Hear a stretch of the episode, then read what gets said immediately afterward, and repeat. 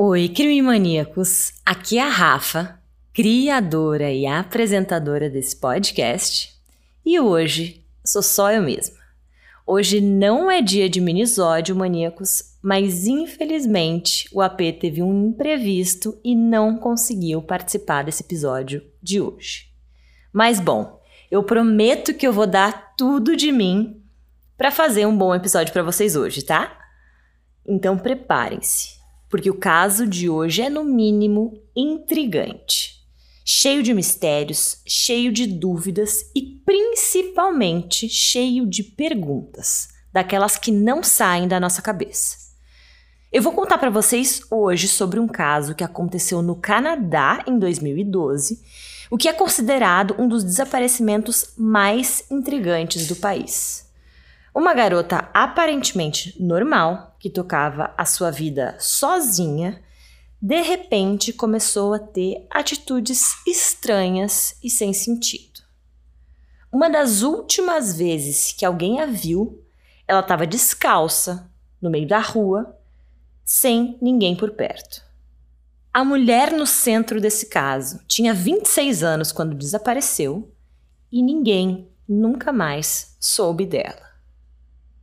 Ouçam agora o estranho desaparecimento de Emma Filipoff.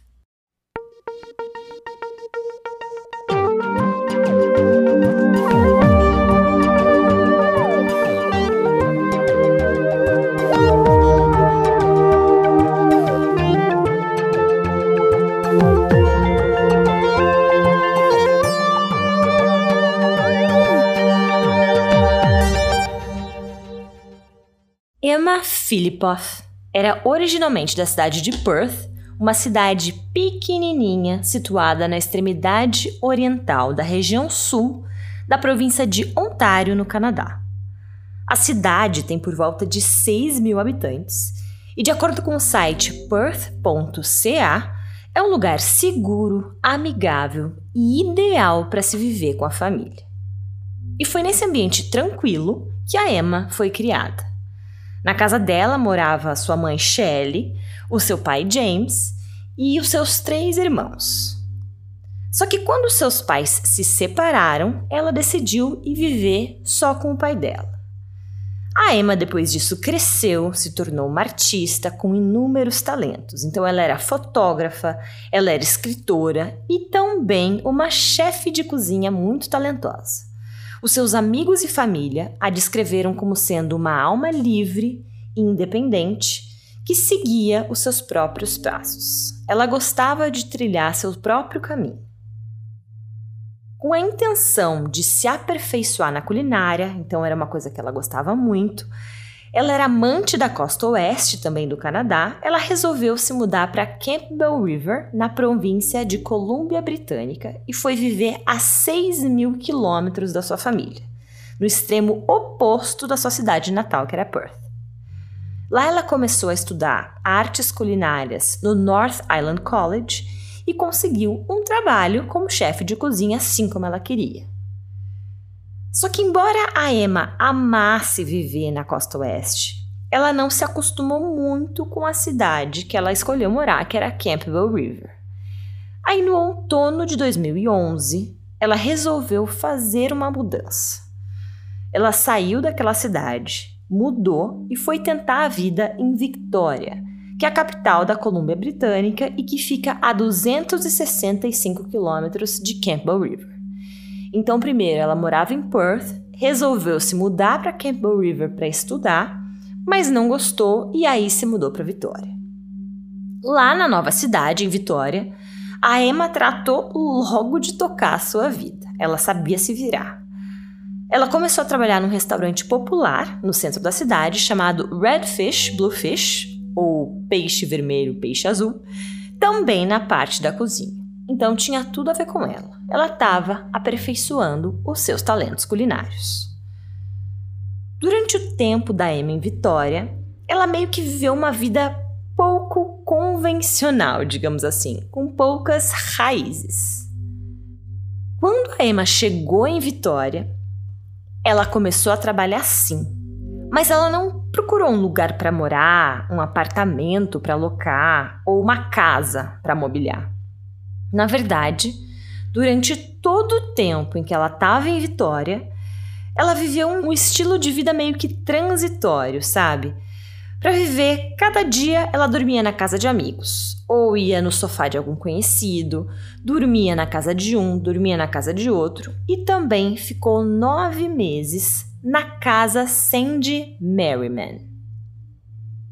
A Casa Sandy Merriman, na verdade, é um abrigo de emergência para mulheres em situação de rua.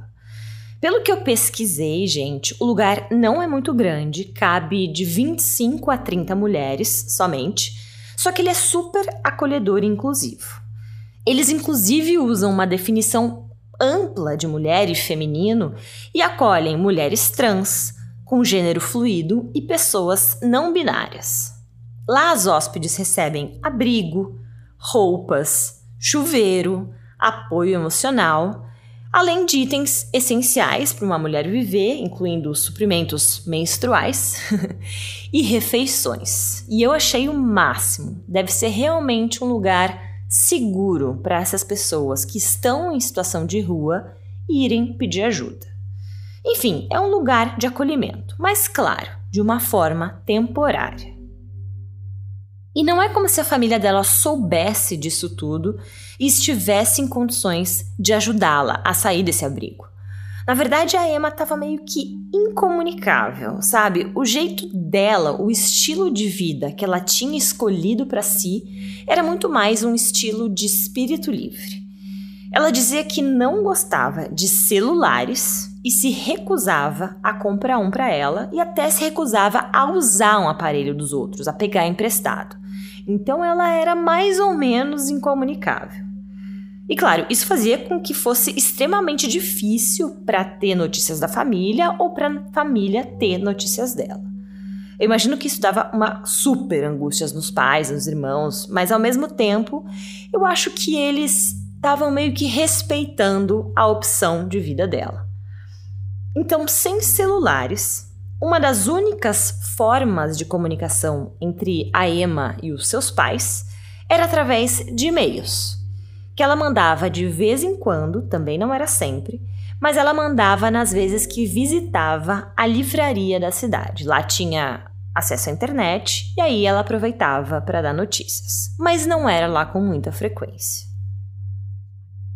Na sexta-feira, dia 23 de novembro de 2012, Emma ligou para a mãe dela, Shelley, por volta de meia-noite, chorando e com um ar de desespero. A Shelley relatou que a filha não quis dizer por que estava tão chateada e triste, mas Emma expressou a sua vontade de voltar para Perth, para Ontário, junto com os pais. Ela também pediu para que a mãe fosse até Vitória para ajudá-la, que ela pegasse um avião e fosse até a cidade onde a Emma estava para ajudá-la com a mudança. E eu acho que pelo estado que ela estava, nervosa, chateada, triste, não era só para ajudar com a mudança em si, mas parecia que era algo mais psicológico, assim, uma ajuda psicológica para fazer todos os trâmites de mudança, com apoio e etc. Assim como quando a gente precisa de um colo mesmo.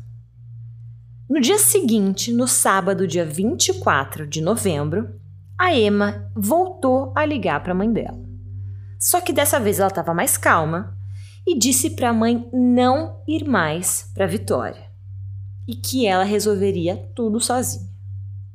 Só que ela não deu mais explicações. Ela não disse o que ela resolveria, como ela resolveria, por que, que ela não queria mais que a mãe fosse, não justificou nada, não explicou. E a mãe dela, do outro lado do país, ficava cada vez mais agoniada. Só que aí no mesmo dia, a Emma ligou para a mãe dela de novo e tomou uma atitude que deixou a mãe ainda mais encucada. Nessa ligação, a Emma parecia novamente chateada e triste e pediu de novo para a mãe dela pegar um avião o quanto antes e ir para Vitória ajudá-la. E aí, na manhã seguinte, no dia 25, no domingo, a Emma ligou de novo para a mãe dela dizendo que ela não deveria mais ir. Então ela estava confusa.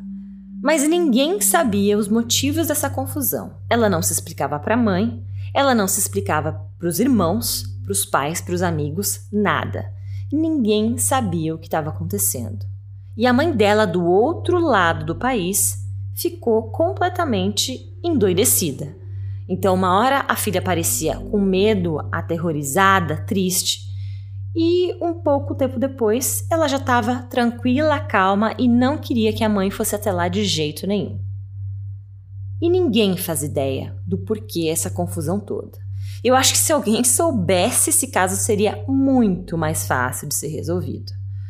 Bom, de qualquer forma, na terça, dia 27 de novembro, a Shelley, preocupada com a filha, resolveu então ligar para o telefone em que a Emma tinha ligado para ela da última vez. E aí ela chamou o número que tocou e tocou. Só que quando atendeu, a Shelley ficou em choque do outro lado da linha. Quem atendeu do outro lado foi um funcionário do abrigo Sandy Merriman. Só que a Shelley não fazia ideia de que a filha estava ficando em um abrigo e ficou apavorada. Isso só a preocupou ainda mais. E o mais intrigante aqui para mim é que, pelas minhas pesquisas, a Emma gostava da família, era próxima, na medida do possível. Era próxima o suficiente para chamar a mãe do outro lado do país para ir ajudá-la na mudança. Só que por que, que ela não contaria onde ela estava morando? E essa resposta ninguém sabe, ninguém faz ideia do porquê a Emma guardou isso em segredo. Ao que tudo aponta, ela era próxima, tinha intimidade e não teria motivo nenhum para esconder isso da mãe. Só que ninguém sabe por que ela estava se comportando dessa maneira. Enfim, algumas horas depois que a Shelley ligou para o abrigo Sandy Merman, a Emma voltou a ligar para a mãe. E dessa vez ela estava estressada e pediu novamente para a mãe ajudá-la. Então já era a terceira vez que ela ligava para a mãe, triste, chateada, irritada, pedindo para que ela fosse a Vitória. E pela terceira vez, ela ligou de novo, dizendo que a mãe não precisava mais ir. Tá claro que o estado mental dela não estava sano o suficiente. E aí, a Shelley decidiu que aquilo bastava. Ela iria sim pegar um voo para Vitória para encontrar a filha o quanto antes. Ela sentiu essa urgência em encontrar a filha. Ela precisava ver a Emma e não importava se ela tivesse pedido para a mãe não ir mais. Já era a terceira vez que isso acontecia e a Shelley falou que sim, que ela ia até Vitória. No dia 28 de novembro, dia em que a Shelley chegaria em Vitória para ver a Emma, às 8 da manhã, a Emma foi até uma loja de conveniência chamada 7-Eleven e comprou uma coisa bem fora do feitio dela. Era um cartão de crédito pré-pago. Ela comprou esse cartão, colocou 200 dólares de crédito nele. E, maníacos, eu nunca tinha ouvido falar em cartão pré-pago, mas aparentemente não é tão incomum assim. O cartão pré-pago funciona de forma que é necessário fazer a recarga antes de utilizar, e sendo assim, não existe fatura e também não é possível realizar compras parceladas. Depois que a Emma fez isso, comprou esse cartão, ela voltou às 5h54 da tarde, nesse mesmo 7-Eleven, na mesma loja de conveniência, e dessa vez ela fez algo ainda mais inusitado. Ela comprou um celular pré-pago. Justamente ela que não curtia celulares. Então estava tudo muito estranho. O que se sabe é que a Emma estava agindo de forma bem esquisita em ambas as idas à loja. Em uma das idas, ela ficou entrando e saindo da loja até entrar de fato para fazer a compra. E na outra vez que ela foi, ela ficou parada e olhando pelo vidro como se tivesse alguém lá fora. Além disso, as testemunhas relataram que ela parecia nervosa e com bastante medo. Às seis da tarde, depois dela sair da loja de conveniência, a Emma voltou ao abrigo Sandy Maron e uma das pessoas que trabalhava lá disse a ela que a mãe dela estava a caminho. De acordo com relatos de quem participou dessa conversa, a Emma ficou revoltada, ficou brava e saiu com tudo do abrigo sem dizer nem tchau, como se estivesse fugindo. Assim que ela saiu pela porta, às 6h10, a Emma entrou em um táxi e pediu para que o motorista a deixasse no Aeroporto Internacional de Vitória. Só que quando o motorista disse que a corrida ia custar 60 dólares canadenses, ele relatou que a Emma disse que não poderia pagar tudo aquilo e saiu do táxi. Agora pensem comigo, ela tinha acabado de colocar 200 dólares no cartão dela. Como assim ela não teria 60 dólares para pagar o táxi? Isso deixou todo mundo chocado e sem saber o porquê ela não quis pagar aquele valor, sendo que claramente ela tinha esse valor no cartão. A Shelley, a mãe da Emma, disse mais tarde ao Nighttime Podcast que não entendia por que, que a Emma tinha comprado um cartão de crédito pré-pago, já que ela tinha um cartão de débito. E ela também afirmou que a filha tinha entre 2 e 3 mil dólares em sua conta bancária. Mais o cartão pré-pago de 200 dólares, ela poderia facilmente pagar o valor da corrida de 60 dólares. O motorista do táxi que ela estava também relatou que a Emma parecia super paranoica. Ele disse que quando o rádio de despacho, aqueles que tem dentro do táxi, tocou, ela perguntou: por que, que tem barulho saindo desse aparelho? Às 6h15 da tarde, a Emma encontrou um desconhecido na rua chamado Dennis Quay. Ela estava descalça e segurando seus sapatos. Dennis disse que a Emma não estava como sempre e descreveu seu comportamento como desorientado e paranoico. Depois de falarem rapidamente, cada um foi para o seu lado, só que o Dennis ficou muito encucado, ele ficou muito preocupado e resolveu fazer alguma coisa. Ele entrou em um restaurante próximo, chamou a polícia e relatou que havia acabado de ver a sua amiga e que achava que ela estava em perigo. Ele informou então aos policiais onde ele encontrou com a Emma e esperou que alguém das forças policiais fizesse algo. Naquela noite, uma chuva fininha estava caindo e não estava tão frio. Mas por volta de sete da noite, horário em que os policiais apareceram no local para procurar a Emma, já estava bem escuro. Os policiais chegaram ao local e a encontraram. Ela estava em frente ao Fairmont Empress Hotel, no centro de Vitória, às 7h17 da noite. Assim que os policiais a pararam, perceberam que ela estava descalça e que parecia sim que tinha alguma coisa errada com ela. E eu acho que a coisa mais estranha que os policiais perceberam é que ela estava falando muito pouco. Eles perguntavam e perguntavam coisas para ela e ela respondia todas as perguntas somente balançando a cabeça para cima e para baixo ou para um lado e para o outro. Parecia que ela não queria saber daqueles policiais, não dar nenhuma informação, não queria conversar. Quando os policiais solicitaram que ela colocasse os sapatos, ela se recusou. Depois de muito tempo falando com ela, tentando falar com ela, tentando obter alguma informação, ela finalmente alegou que só estava dando um passeio e planejava visitar um amigo. Depois de mais de 40 minutos tentando ajudá-la, os policiais finalmente concluíram que a Emma não era um risco para ninguém e nem para ela mesma e a deixaram. E essa foi a última vez que alguém a viu. Oficialmente, ela foi vista em frente ao Fairmont Express Hotel entre sete e meia e oito e meia da noite por esses dois policiais que foram chamados pelo Dennis.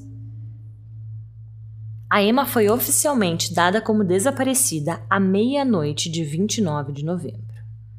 Mais tarde, naquele dia, os policiais encontraram o seu Mazda MPV 1993 vermelho estacionado no Chateau Vitória, um hotel a 5 minutos do Fairmont Impress, onde ela foi vista pela última vez.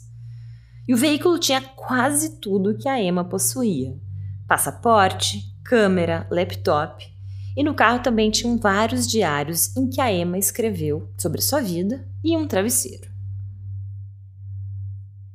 Depois de ter sido dada como desaparecida, Uma das primeiras coisas que os policiais fizeram foi tentar descobrir o que, que tinha acontecido nos dias anteriores ao desaparecimento da Emma. E eles descobriram que na terça, dia 20 de novembro, oito dias antes de ela desaparecer, a Emma foi vista em uma academia perto do centro de Vitória. No vídeo da academia, que foi resgatado depois, aparece ela entrando e saindo várias vezes do prédio, sem muita orientação ou foco do que ela estava fazendo. Algumas pessoas que viram e analisaram esse vídeo acham que ela estava segurando um celular na mão, mas não dá para ver exatamente se ela está só com a mão fechada ou se de fato está segurando um aparelho. Só que, independente disso, a conclusão da polícia é que aquele comportamento daquele dia na academia é compatível com alguém que acha que está sendo seguida. Um dia depois, no dia 21, a Emma solicitou que um guincho fosse buscá-la no abrigo Sandy Merman para que ela pudesse resgatar o seu carro. Ela disse ao motorista para levá-la até Suk, uma comunidade localizada a mais ou menos 40 quilômetros de Vitória, para eles resgatarem o carro vermelho dela. Mais tarde, descobriu-se que ela disse a esse motorista de trânsito que ela estava planejando surpreender a sua família e voltar a morar em Perth. Depois de todas essas descobertas, eles ficaram muito preocupados e começaram a achar que essa história poderia acabar não tão bem assim. O Departamento de Polícia de Vitória resolveu fazer uma busca nas águas do porto com uma equipe especializada. A Shelley também não ficou parada. Assim que ela chegou em Vitória e soube do que estava acontecendo, ela formou uma equipe de buscas voluntárias para buscar a Emma. Eles vasculharam as ruas incansavelmente, dia e noite, esperando encontrar algum sinal dela. A Shelley conversou com muita gente nas ruas e até conseguiu algumas pistas não confirmadas, como por exemplo que ela tinha sido vista no pier. Mas como eu disse, nada foi confirmado pela polícia. Pode ser só especulação. Parecia que Emma tinha simplesmente sumido do nada mesmo, como se ela tivesse evaporado. Nos dias que seguiram o desaparecimento da filha, além de organizar essas buscas, a Shelley também distribuiu cartazes pelas ruas de Vitória e falou com todas as pessoas que alegaram ter visto a sua filha recentemente. Mas nada de relevante foi descoberto. Depois de uns dias, em 5 de dezembro de 2012, um homem tentou usar o cartão de crédito pré-pago da EMA para comprar cigarros em um posto de gasolina. Ele alegou que não conseguia lembrar onde encontrou esse cartão porque era alcoólatra e a sua memória era ruim. Mas as autoridades sabem onde esse cartão foi encontrado. O homem passou por um teste de polígrafo e acabou sendo descartado como suspeito. O celular pré-pago que a Emma tinha comprado na loja de conveniência nunca foi ativado. Depois disso, meses se passaram sem nenhuma notícia da Emma. Meses com a sua mãe Shelley, seu pai e seus irmãos preocupados, sem saber aonde ela estava. Se ela estava na rua, se ela estava passando frio, onde ela estava. Ninguém sabia. Até que em maio de 2014, um casal dono de uma loja em Vancouver alegou que um homem de camiseta verde entrou na loja deles, completamente agitado e com um pedaço de papel amassado na mão. Ele mostrou aos lojistas aquele papel e era um dos folhetos em que mostrava a Emma desaparecida. E aí ele declarou, aspas, é um daqueles pôsteres de pessoas desaparecidas exceto que ela não está desaparecida. Ela é minha namorada e fugiu porque odeia os pais. Fecha aspas.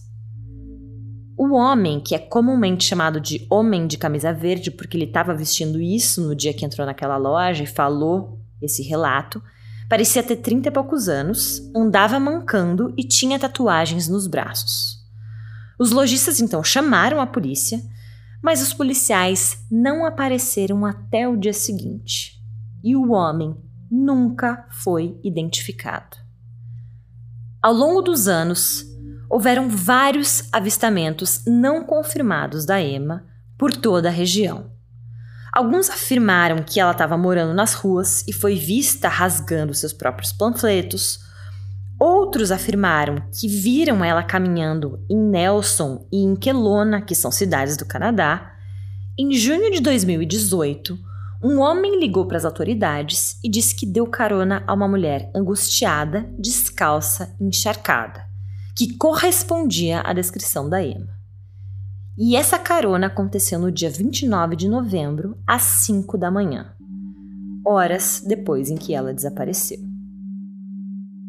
Ele disse que pegou essa mulher em Esquimalt Road, perto do Fairmont Express, que era onde a Emma tinha sido vista pela última vez. Ela pediu que ele a levasse para a cidade de Colwood, a 10 quilômetros de distância, para visitar um amigo. Como o homem estava atrasado para o trabalho, ele não pôde levar ela tão longe. Em vez disso, a deixou cinco minutos depois de um cruzamento em Vitória. Seis anos depois que isso aconteceu, ele soube do desaparecimento da Emma e percebeu que naquela noite, em 2012, poderia ter sido ela. Mas uma busca na área, novamente, provou ser infrutífera essa pista. Desde lá, muitas teorias foram criadas para tentar justificar o que aconteceu com a Emma. Uma das teorias é que Emma tenha se machucado enquanto pegava caronas. Ela pode ter tentado uma carona e ter sido morta, sequestrada ou até sido forçada a tráfico sexual. Também houve relatos de que ela estava com medo de um possível perseguidor. Um desses relatos veio de funcionários de uma loja de caça em Vancouver. Depois do desaparecimento da Emma, eles alegaram que uma mulher correspondente ao seu biotipo entrou na loja e perguntou como ela poderia desaparecer. Ela disse que tinha alguém a perseguindo, que a seguiu de Ontário para Vitória, mas ela não deu mais detalhes e mais nada foi confirmado. Uma outra teoria em relação a um ex-namorado dela. Quando ela morava em Perth, Emma namorou brevemente um homem de Quebec chamado Julian Huart. Ele se apaixonou por Emma e ligou para casa dela várias vezes depois que ela terminou o relacionamento com ele. E ele disse, aspas, não sei bem que definição a maioria das pessoas dá a uma paixão, mas digamos que aconteceu em um instante. Eu só sabia que tinha que conhecê-la melhor e eu não tenho esse tipo de sentimento com frequência. O que eu sinto por ela nunca mudou, mas eu esperava superar isso para que pudéssemos ser amigos. Fecha aspas. Mesmo ele alegando que queria ser só amigo da Emma, um ano e dois meses depois que ela se mudou para Vitória, o Julian também esbarrou nela algumas vezes na cidade, inclusive na manhã em que ela desapareceu. Ele alegou que viu a Emma de uma janela de ônibus, aí resolveu descer e perguntar se ela precisava de ajuda. Ela balançou a cabeça dizendo que não e aí ele se afastou. Embora o Julian afirme que os desentendimentos foram só uma coincidência, muitos têm dúvidas. Só que ele passou no teste do polígrafo e acabou sendo descartado como suspeito. Uma quarta teoria é que, como Emma era uma pessoa muito reservada e raramente compartilhava sua vida, ela pode ter ficado chateada quando soube que a mãe estava a caminho de Vitória. E é possível que ela tenha desaparecido de propósito com a intenção de viver uma vida sem contatos com ninguém do seu passado. Só que para mim essa teoria é pouco plausível senão ela não teria ligado tantas vezes para a mãe dela e não estaria planejando voltar a morar próximo da família. A quinta teoria é algo mais ligado à sua saúde mental. Nos diários que ela tinha, ela escrevia como o divórcio dos seus pais afetou ela como pessoa. Além disso, vários amigos, ex-colegas de quarto e funcionários do abrigo onde ela estava alegaram que a Emma estava agindo de forma estranha duas semanas antes do seu desaparecimento. Ela foi descrita como deprimida, paranoica e com medo. Alguns disseram, inclusive, que a Emma conversava com móveis, mal comia e começou a doar a maioria dos seus pertences pessoais. Muitos acreditavam que a Emma estava sim no meio de uma crise mental e poderia estar sofrendo de esquizofrenia não diagnosticada. Em 2016, Shelley, a mãe da Emma, e Matt, o seu irmão, foram presos por ligação com o tráfico de drogas e posse de armas. A Shelley, por sua vez, alegou que ela não fazia ideia de que o seu filho estava metido com drogas e estava usando a sua casa para armazenar cocaína e armas. As acusações contra ela então foram retiradas e, teoricamente, ela estaria livre. Só que esse só que esse incidente levantou inúmeras suspeitas sobre a família de Emma, mas de novo, nada foi comprovado. A mãe dela disse, aspas, ela era uma garota incrível, amável e inteligente. Ela era apaixonada pela vida, apaixonada por animais, poesia e música. E ela adorava dançar. Emma tinha muito espaço no seu coração, para tudo e para todos. Fecha aspas. Em 29 de novembro de 2021, a polícia de Vitória divulgou novas fotos do caso e de Emma, com a esperança de que isso pudesse ajudar a resolver um dos casos de pessoas desaparecidas mais confusos e intrigantes da região e do Canadá. Só que até agora, nada de novo apareceu. A Emma tinha apenas 26 anos quando desapareceu em 28 de novembro de 2012.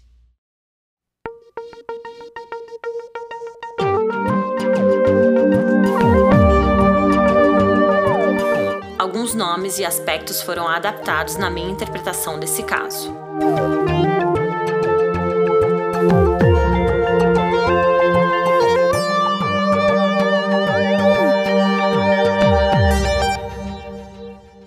O episódio de hoje foi gravado por mim, AP, editado e mixado por Marcos Cazuza e é uma produção Guri Studios.